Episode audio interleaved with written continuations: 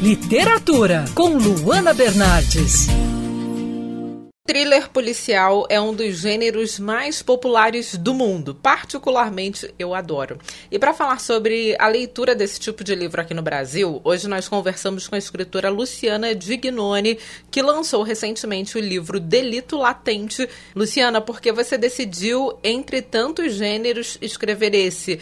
Teve algum escritor ou escritora como inspiração? Eu resolvi me dedicar ao gênero policial porque é realmente o gênero que eu mais me identifico né? Eu comecei a gostar de ler quando eu era uma jovem adulta, né, na faixa dos 18 anos, 19 anos, eu lia muito Sidney Sheldon nessa época. E eu me apaixonei pelo gênero, porque o Sidney Sheldon é um dos, é, era um dos grandes autores que conseguia mesclar bem essa questão do policial e o romance. E é esse tipo de livro que me identifico mais, né? Então, os meus livros você vai encontrar uma trama policial, mas também vai encontrar romance. Como surgiu a inspiração para criar esse livro? Qual foi a motivação? Delito Latente veio de uma de uma conversa que eu estava tendo a respeito de transplante de órgãos, em conversa com amigos, eu vivendo no México nessa época, conversando com amigos, eles estavam é, dizendo os motivos que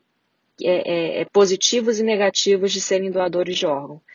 Então, declarados, né, doadores de órgão. Então, isso me levantou aí uma, uma pulga atrás da orelha e foi porque é, eu decidi escrever sobre isso, né? É uma trama que, que envolve bastante suspense, e assim como os outros livros da série, né, da, dos primeiros livros da saga de Bettina Zetzer, O Súplica em Olhos Mortos, que tratou de escravidão moderna no interior de Alagoas, é, Vestígios, que tratou de ataques de ácido na Colômbia, porque isso foi um crime que aconteceu, é, a história, na verdade, é baseada numa, numa modelo realmente que, que, que foi atacada por um fã, né, a Natália de, é, Natália Ponce de Leon. E nessa época eu vivia na Colômbia, então me, me chamou muita atenção esse crime e eu decidi escrever sobre isso. E depois o delito latente para fechar a série com essa questão do transplante de órgãos, que também foi é, de uma conversa de amigos. E quais são seus próximos projetos?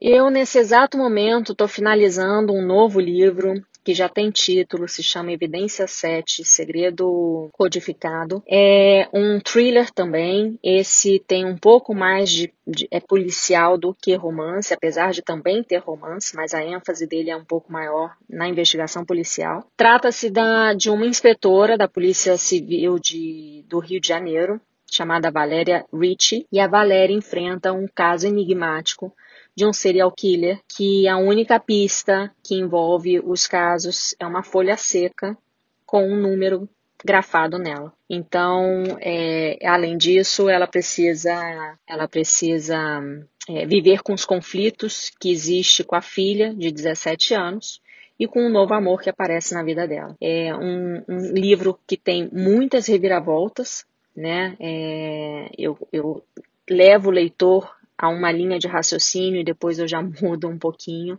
Então, tem muitas surpresas e reviravoltas. É um livro que está no processo de revisão no momento.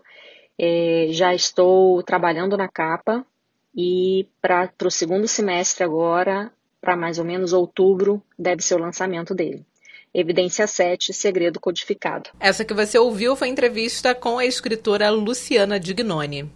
Eu sou a Luana Bernardes e você pode ouvir mais da coluna de literatura acessando o site bandnewsfmrio.com.br clicando em colunistas.